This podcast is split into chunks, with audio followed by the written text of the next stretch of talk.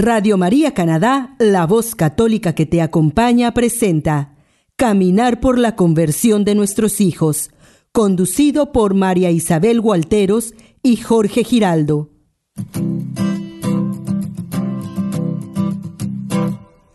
Mientras recorres la vida, tú nunca solo estás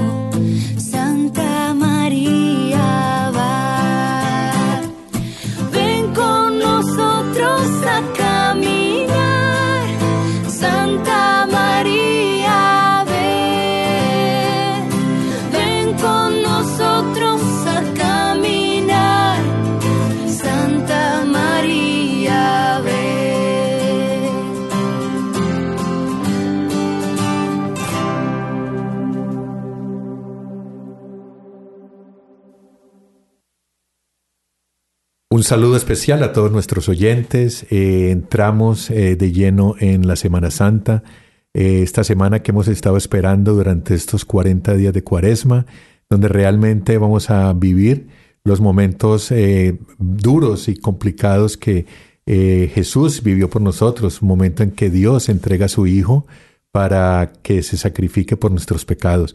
Esperamos que ah, la vivamos eh, y ustedes la vivan como se debe vivir y de pronto como no la hemos vivido antes, porque ahorita tenemos más compromiso, porque estamos más comprometidos con el camino del Señor y podemos entender un poquito más y transmitirle a los que no entienden que realmente es la Semana Santa. Un saludo, María Isabel, ¿cómo estás? Bien, Jorge, de verdad que es este el momento culmen después de estos 40 días que hemos recorrido, donde esperamos que ustedes, queridos oyentes, a través de cada uno de los programas que se han presentado, hayan podido tener una reflexión de lo que está pasando en nuestra vida y de cómo nosotros podemos acompañar a nuestro Señor Jesucristo a partir de este momento para vivir una Semana Santa de reflexión y recogimiento. Eh, recuerde, usted está en su programa Caminar por la conversión de nuestros hijos. Ah, esta semana nos acompaña también Diego Girón. Diego, muchas gracias. Eh, Diego nos acompañó la semana pasada, nos dio su testimonio eh, cuando asiste a Padres y Madres Orantes y lo hemos invitado para que nos ayude hoy en la reflexión que vamos a tener de la pasión de Jesucristo. Nos va a ayudar y va a ser Jesucristo a propósito. Diego, ¿cómo estás? Muy bien, muchas gracias, Jorge. ¿Listo para invitarme. este programa? Sí, señor, muchas gracias. Entonces, Marisabel. No, pues Jorge, la verdad es que eh, me gustaría invitar a los oyentes, primero que todo, a que antes de mm, entrar ya en el tema de la lectura como tal, que nos lleva a vivir la pasión del Señor Jesucristo, reflexionemos un poco acerca de lo que son los símbolos de la pasión. Realmente es muy importante que nosotros tengamos en cuenta qué fue lo que se vivió en ese momento y que no lo veamos tanto como algo que fue hace dos mil años o más de dos mil años, sino que es algo que nosotros tenemos que traer en este momento a, nuestra vida.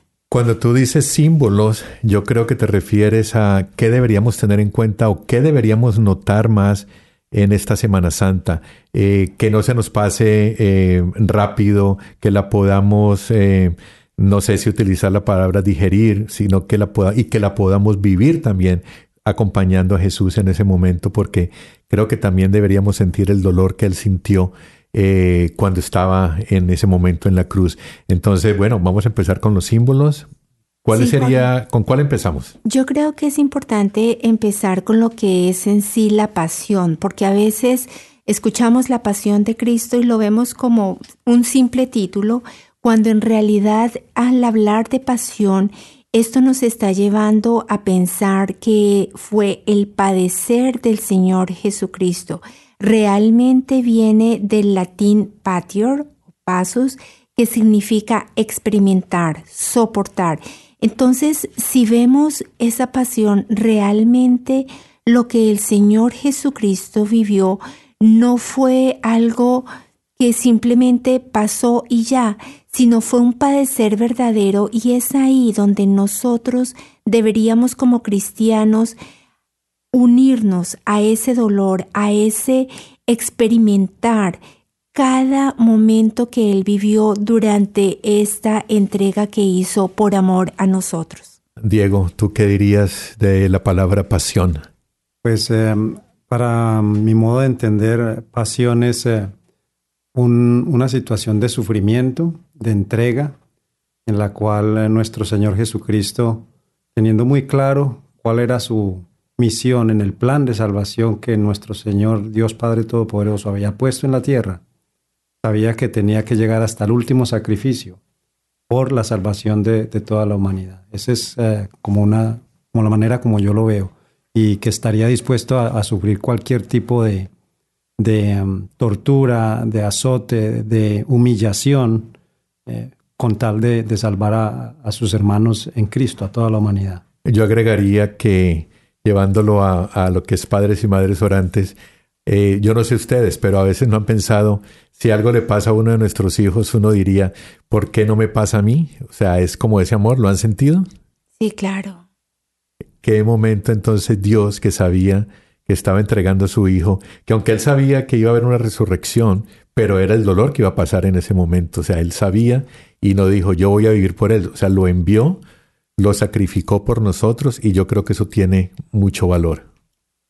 Esto demuestra eh, el nivel de amor que Dios nos tiene a todos nosotros los seres humanos, que nos entregó esta tierra para vivir en ella y que pues por muchos errores a través de la historia eh, los hombres no hemos sabido interpretar ese amor, comprenderlo y vivirlo. Y el último recurso que él tuvo fue enviar a su propio hijo para lograr esa salvación, que muchas veces él ponía de diferentes maneras en tantas etapas de la historia y que el hombre rechazaba o no, no aceptaba con la plenitud que el mismo Dios esperaba. Pero fíjate que ahí hay un punto bien importante eh, que no se nos puede olvidar, queridos oyentes, y es el tema que precisamente mencionó Jorge. Hay situaciones de dolor que nuestros hijos están viviendo y nosotros no las podemos asumir. Debemos acompañarlos precisamente en esa cruz que está viviendo, pero tenemos que confiar en el plan de salvación que nuestro Padre Creador tiene para cada uno de nuestros hijos. Y es ahí donde nosotros nos volvemos sireneos, es ahí donde les ayudamos a llevar las cruces, mas no les podemos quitar la responsabilidad de asumir y abrazar su cruz. Muy bien. ¿Qué otro símbolo eh, destacaríamos hoy? Hay un símbolo que realmente no sé si nuestros queridos oyentes lo hayan escuchado antes, pero es el exeomo y es la imagen de Jesucristo tal como Pilato la presentó al pueblo. Y si todos recordamos, primero eh, hablando un poquito de lo que es la parte eh, fonética y de gramática, viene del latín exe, que significa he aquí, y homo el hombre. Pero en ese momento pienso yo en la imagen de Jesucristo cuando Pilato lo saca y lo presenta después de que el Señor ha sido latigado, ha sufrido todo eso por nosotros y aún así la gente en su locura grita crucifícalo. Eh, en esta um, imagen que pues, en alguna de las películas de Mel Gibson de la Pasión de Cristo, tal vez es la, la imagen más, uh, más impacta y que muestra la humanidad de Cristo hasta el punto de cómo eh, los otros seres humanos lo hicieron sufrir y, y llevarlo a- al extremo de humillarlo, de azotarlo, de no solamente físicamente, sino verbalmente. Eh, pues eh, pienso que nadie, una demostración de amor más grande que la que nos muestra Dios Padre con su Hijo, eh, es imposible de imaginar. Esa imagen prácticamente lo dice todo. Y fíjate que si lo relacionamos un poco con la vida, cuánta falta de compasión tenemos nosotros frente a ciertas situaciones que las vemos, vemos cosas atroces y aún así seguimos como en, esa misma época, crucifíquenlo, crucifíquenlo y no tomamos en cuenta la parte humana de lo que puede estar viviendo esa persona que está pasando por determinado dolor. Bueno, am, yo también quiero destacar otro símbolo y es el Gólgota. Es el Calvario, es la colina de Jerusalén en Palestina donde fue crucificado Jesús. Y se me viene a la mente que ese calvario o esa colina la seguimos viviendo todavía cuando eh, cometemos los pecados y es como si estuviéramos crucificando de nuevo, que eh, Jesús murió por esos pecados en esa colina y nosotros seguimos viviendo ahí cometiendo los mismos pecados y haciéndole sentir el mismo dolor. Yo creo que a veces pasa que inclusive nosotros le damos la espalda al Gólgota. Nos olvidamos de ese dolor que tú mencionas que precisamente padeció el Señor y seguimos por nuestro camino viendo el horizonte, las cosas bonitas, los árboles, las alegrías, pero nos olvidamos de que cada falla, cada pecado que cometemos y muchas veces lo más terrible, Jorge y Diego, es que lo cometemos a conciencia. A veces uno sabe, oye, esto como que no, y dice uno, mm, ah, no, pero eso no pasa nada, y cae, y, y, y se olvida de que eso que está haciendo fue un latigazo que le estamos dando a nuestro Señor, porque eso que vivió Él es presente hoy también en nosotros. Exactamente, María Isabel, esa, esa parte de que es contemporáneo es algo que a veces se nos escapa de nuestra capacidad mental como seres humanos. Y decimos, no, eso fue hace dos mil años, eh, es que los judíos y esos romanos, qué gente tan mala, pero resulta que el resultado de lo que, de lo que sucedió hace dos mil años en nuestro modo de ver es actual, es realmente presente. Eh, está sucediendo en cada, en cada acción eh, de pecado que nosotros tenemos, la estamos, estamos poniendo una carga aún más pesada, una cruz más pesada sobre nuestro Señor, otro latigazo, como tú acabas de decir, más sufrimiento.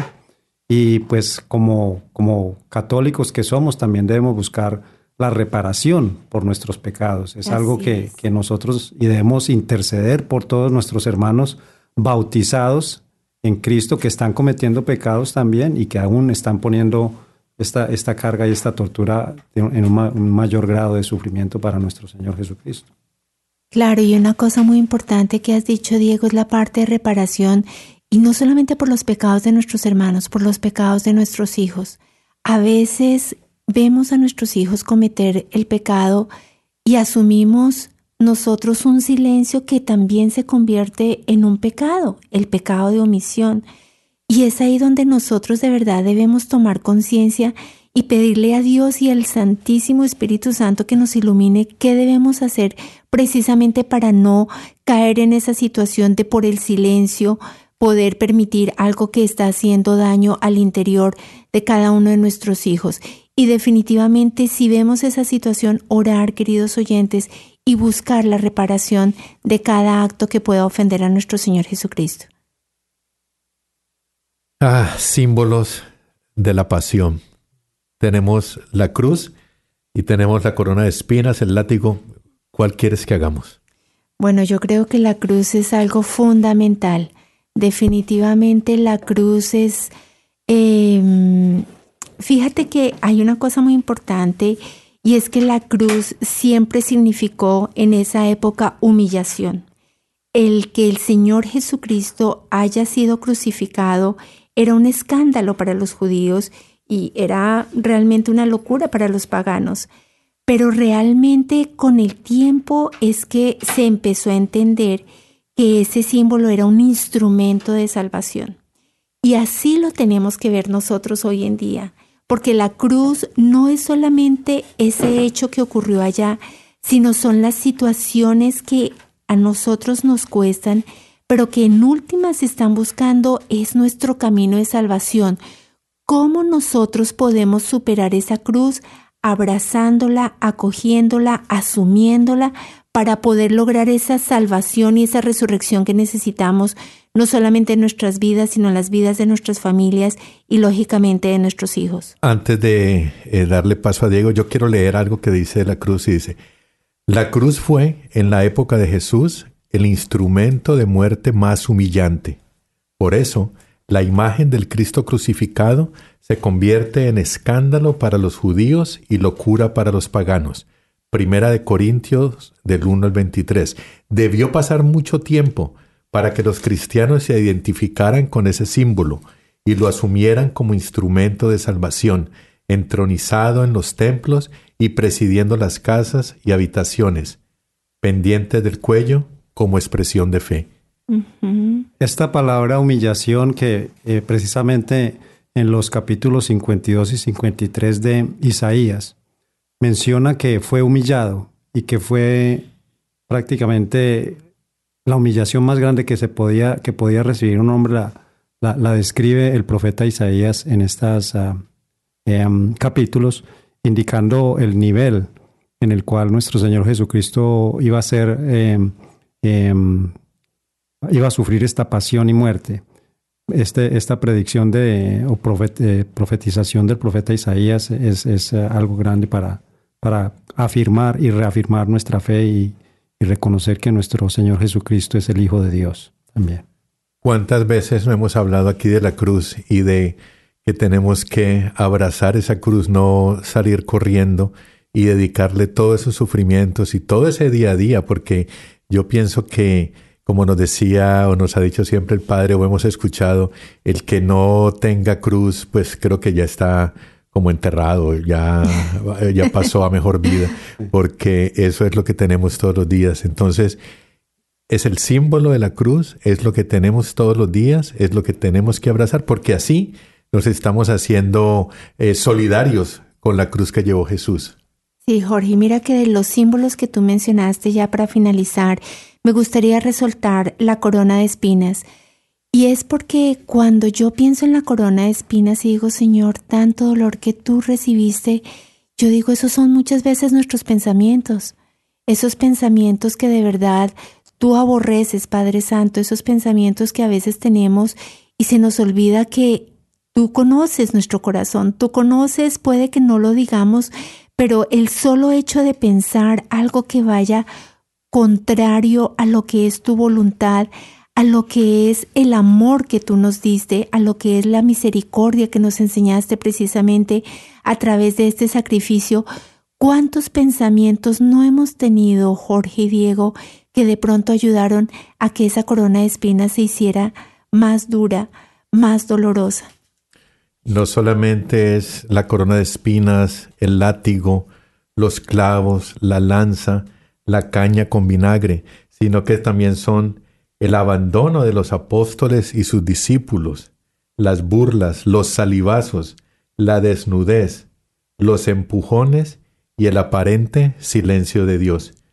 Aquí nos dice que la pasión revistió los tres niveles de dolor que todo ser humano puede soportar, físico, psicológico y espiritual, y a todos ellos Jesús respondió, perdonando y abandonándose en las manos del Padre.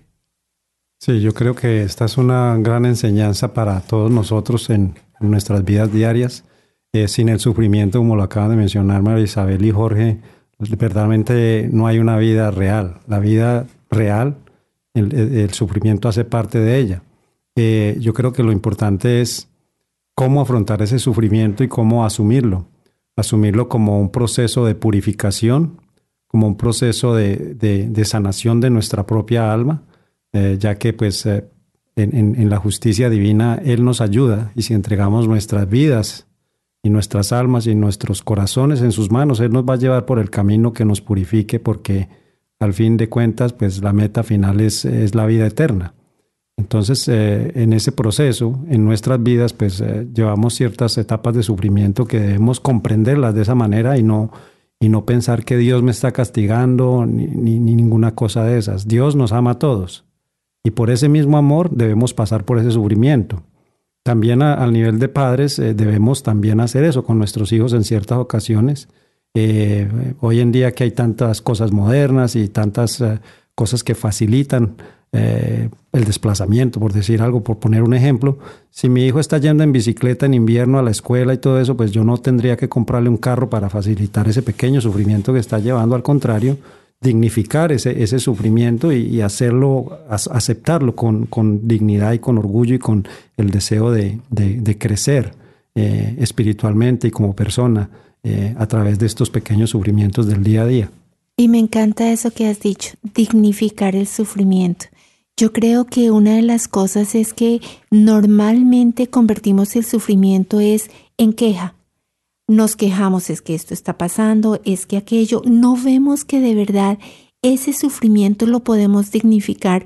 Y yo creo que si nosotros desde nuestra propia vivencia dignificamos ese sufrimiento, nuestros hijos van a aprender a hacerlo. Y va a ser mucho más fácil para ellos también el asumir el sufrimiento y vivirlo. Muchas gracias a Diego y María Isabel, María Isabel y Diego. Y como les habíamos prometido, en nuestra última parte vamos a tener eh, la lectura de la pasión de Jesucristo. Es la pasión que se lee el Viernes Santo. espero que puedan acompañarnos porque es como ir recorriendo el camino que Jesús recorrió y todo lo que pasó en ese momento. Es el símbolo y es el centro de esta Semana Santa. Entonces eh, vamos a ir a un corte y después regresamos con esa lectura de la pasión. Usted está escuchando Radio María Canadá, la voz católica que te acompaña. Continuamos con el programa Caminar por la conversión de nuestros hijos, presentado por María Isabel Gualteros y Jorge Giraldo.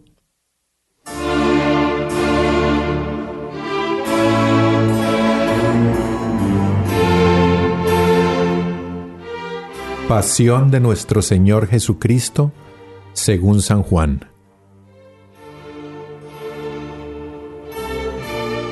Se apoderaron de Jesús y lo ataron. Jesús fue con sus discípulos al otro lado del torrente Cedrón. Había en ese lugar una huerta y allí entró con ellos. Judas, el traidor, también conocía el lugar porque Jesús y sus discípulos se reunían allí con frecuencia. Entonces Judas, al frente de un destacamento de soldados y de los guardias designados por los sumos sacerdotes y los fariseos, llegó allí con faroles, antorchas y armas. Jesús, sabiendo todo lo que iba a suceder, se adelantó y les preguntó, ¿A quién buscan? Le respondieron, A Jesús el Nazareno. Él les dijo, Soy yo. Judas, el que lo entregaba, estaba con ellos. Cuando Jesús les dijo, Soy yo, ellos retrocedieron y cayeron en tierra. Les preguntó nuevamente, ¿A quién buscan? Le dijeron, A Jesús el Nazareno. Jesús repitió, Ya les dije que soy yo. Si es a mí a quien buscan, dejen que éstos se vayan. Así debía cumplirse la palabra que él había dicho. No he perdido a ninguno de los que me confiaste. Entonces Simón Pedro, que llevaba una espada, la sacó e hirió al servidor del sumo sacerdote cortándole la oreja derecha. El servidor se llamaba Malco. Jesús dijo a Simón Pedro, Envaina tu espada. ¿Acaso no beberé el cáliz que me ha dado el Padre?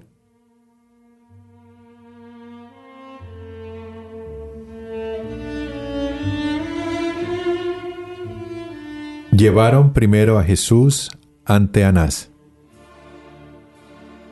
El destacamento de soldados, con el tribuno y los guardias judíos, se apoderaron de Jesús y lo ataron. Lo llevaron primero ante Anás, porque era suegro de Caifás, sumo sacerdote aquel año. Caifás era el que había aconsejado a los judíos, es preferible que un solo hombre muera por el pueblo Entretanto, Simón Pedro, acompañado de otro discípulo, seguía a Jesús. Este discípulo, que era conocido del sumo sacerdote, entró con Jesús en el patio del pontífice, mientras Pedro permanecía fuera en la puerta.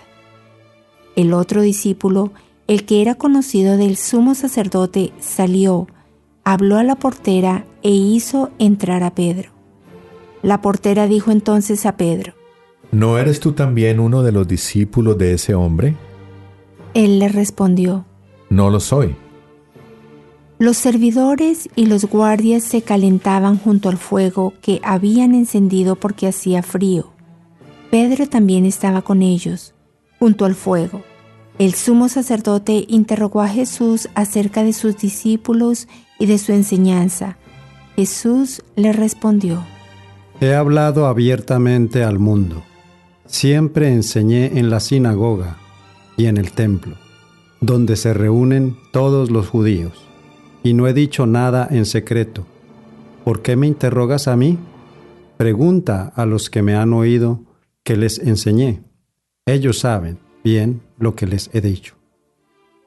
Apenas Jesús dijo esto, uno de los guardias allí presentes le dio una bofetada diciéndole, ¿Así respondes al sumo sacerdote? Jesús le respondió, Si he hablado mal, muestra en qué ha sido. Pero si he hablado bien, ¿por qué me pegas? Entonces Anás lo envió atado ante el sumo sacerdote Caifás.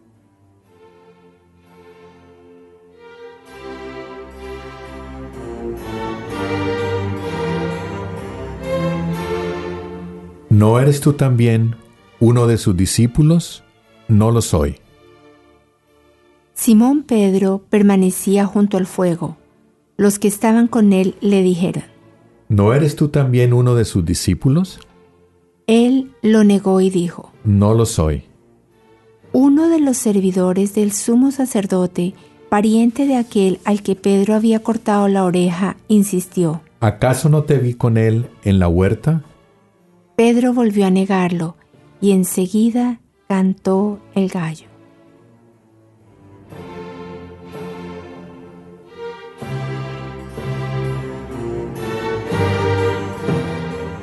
Mi realeza no es de este mundo.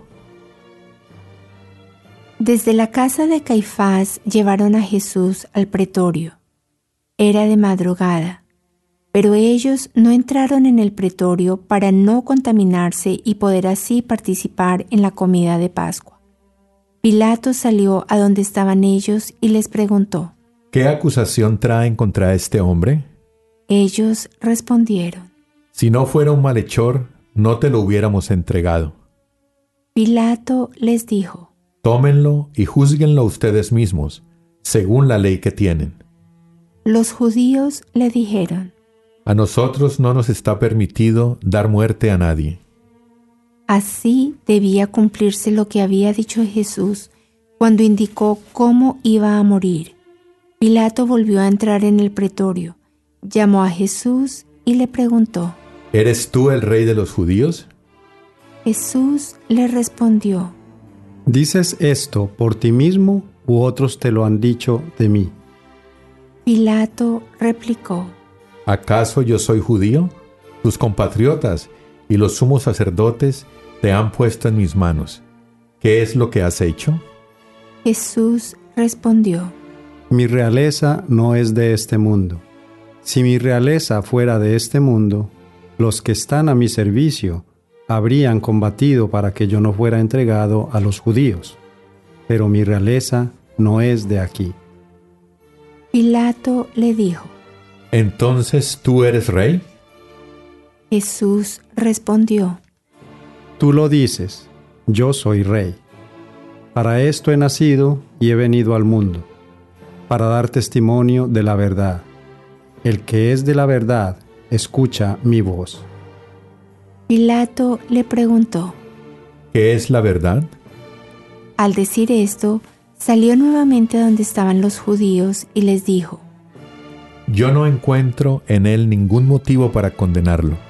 Y ya que ustedes tienen la costumbre de que ponga en libertad a alguien en ocasión de la Pascua, ¿quieren que suelte al rey de los judíos? Ellos comenzaron a gritar, diciendo, A él no, a Barrabás.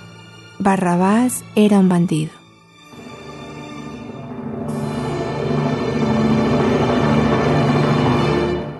Salud, rey de los judíos. Pilato mandó entonces azotar a Jesús. Los soldados tejieron una corona de espinas y se la pusieron sobre la cabeza. Lo revistieron con un manto rojo y acercándose le decían, Salud, rey de los judíos, y lo abofeteaban. Pilato volvió a salir y les dijo, Miren, lo traigo afuera para que sepan que no encuentro en él ningún motivo de condena. Jesús salió, llevando la corona de espinas y el manto rojo. Pilato les dijo, Aquí tienen al hombre. Cuando los sumos sacerdotes y los guardias lo vieron, gritaron, Crucifícalo, crucifícalo. Pilato les dijo, Tómenlo ustedes y crucifíquenlo. Yo no encuentro en él ningún motivo para condenarlo. los judíos respondieron, Nosotros tenemos una ley, y según esa ley debe morir porque él pretende ser hijo de Dios. Al oír estas palabras, Pilato se alarmó más todavía. Volvió a entrar en el pretorio y preguntó a Jesús. ¿De dónde eres tú? Pero Jesús no le respondió nada. Pilato le dijo, ¿No quieres hablarme? ¿No sabes que tengo autoridad para soltarte y también para crucificarte? Jesús le respondió, Tú no tendrías sobre mí ninguna autoridad si no la hubiera recibido de lo alto. Por eso, el que me ha entregado a ti ha cometido un pecado más grave.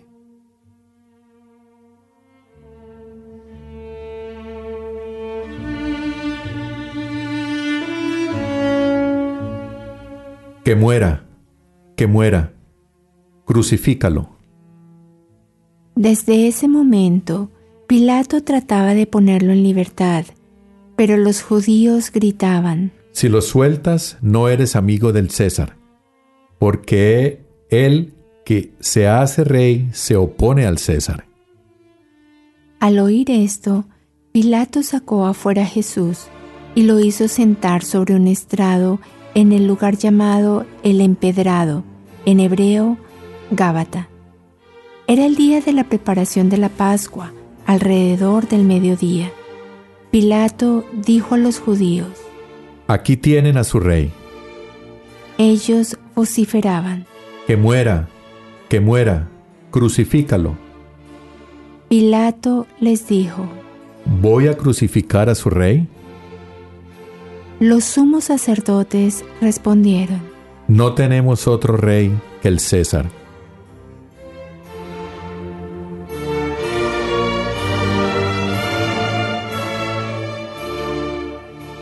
Lo crucificaron y con él a otros dos.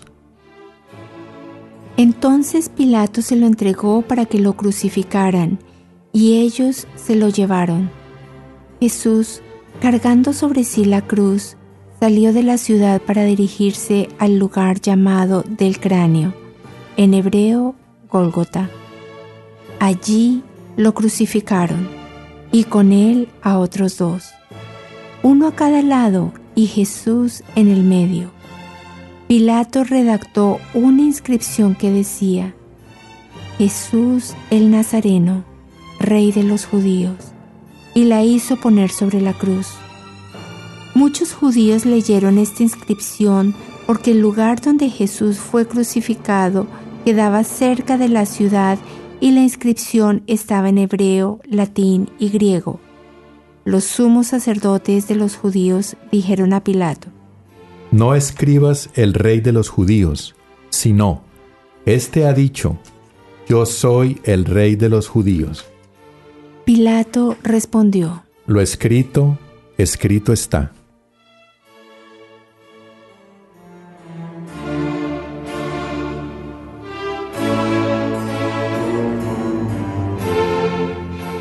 Se repartieron mis vestiduras. Después que los soldados crucificaron a Jesús, tomaron sus vestiduras y las dividieron en cuatro partes, una para cada uno. Tomaron también la túnica, y como no tenía costura porque estaba hecha de una sola pieza de arriba abajo, se dijeron entre sí, No la rompamos. Vamos a sortearla para ver a quién le toca.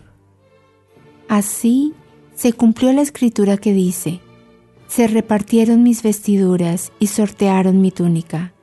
Esto fue lo que hicieron los soldados.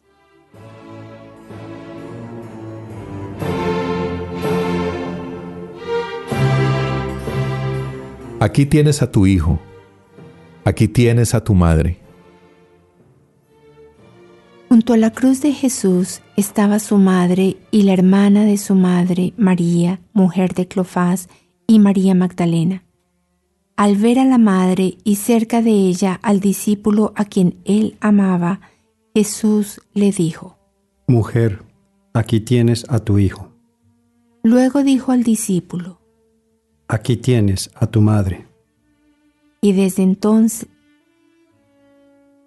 y desde aquel momento el discípulo la recibió en su casa.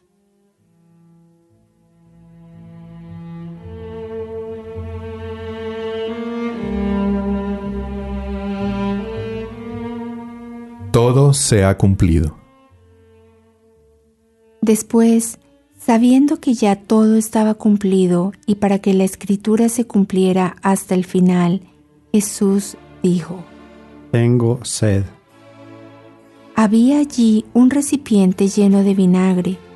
Empaparon en él una esponja, la ataron a una rama de hisopo y se la acercaron a la boca.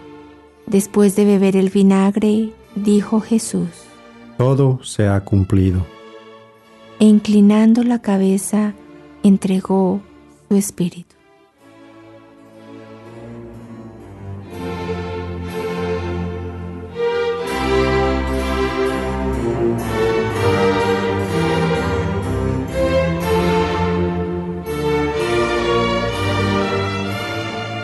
Enseguida brotó sangre y agua.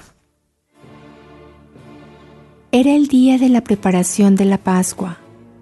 Los judíos pidieron a Pilato que hiciera quebrar las piernas de los crucificados y mandara retirar sus cuerpos, para que no quedaran en la cruz durante el sábado, porque ese sábado era muy solemne. Los soldados fueron y quebraron las piernas a los dos que habían sido crucificados con Jesús. Cuando llegaron a él, al ver que ya estaba muerto, no le quebraron las piernas, sino que uno de los soldados le atravesó el costado con la lanza, y enseguida brotó sangre y agua. El que vio esto lo atestigua. Su testimonio es verdadero, y él sabe que dice la verdad para que también ustedes crean. Esto sucedió para que se cumpliera la escritura que dice, no le quebrarán ninguno de sus huesos. Y otro pasaje de la escritura dice, verán al que ellos mismos traspasaron.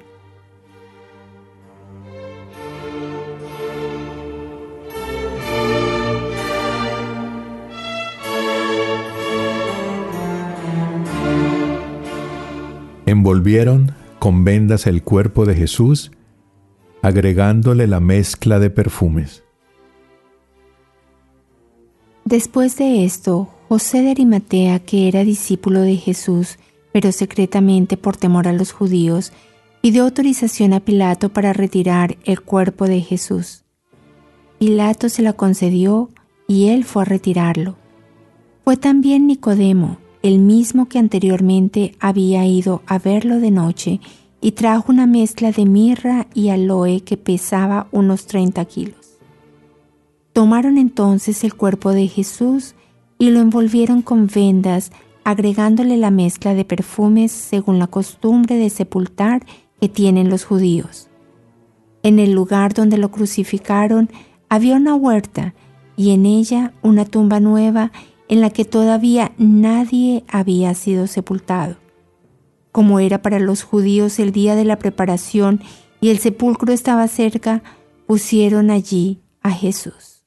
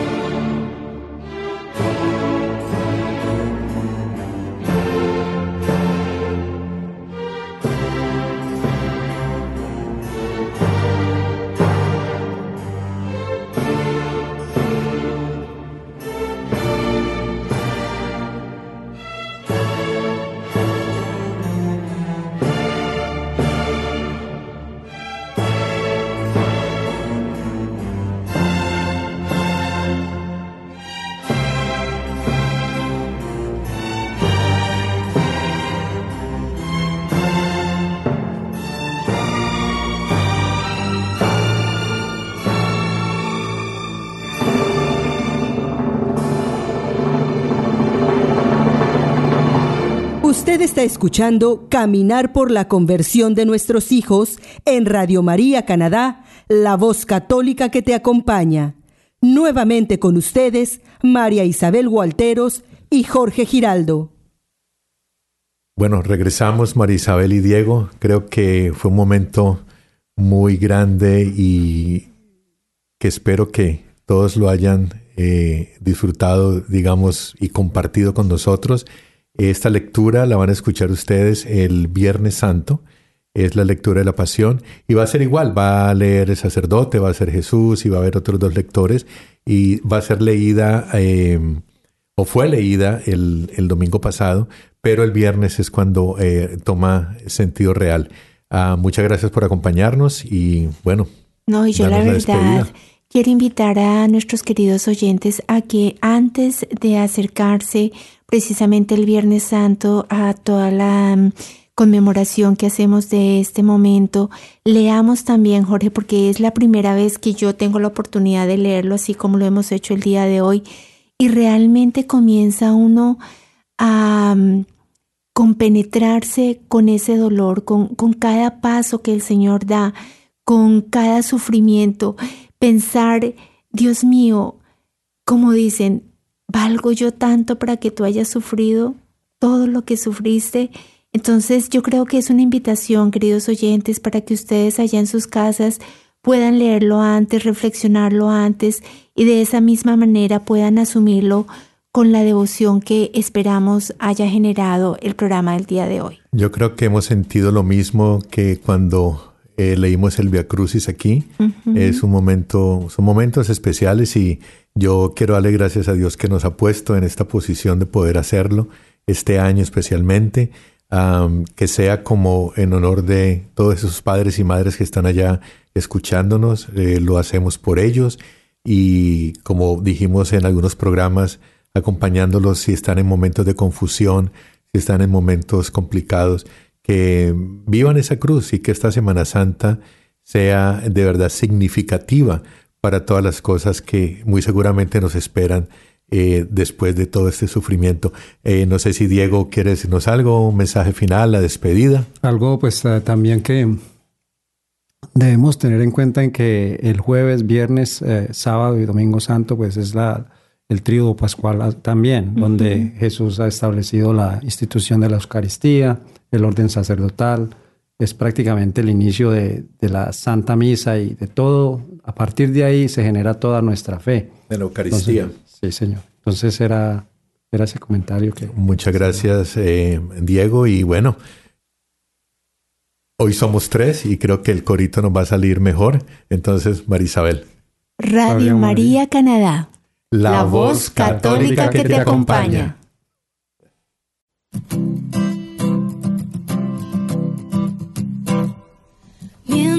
Recorres la vida, tú nunca solo estás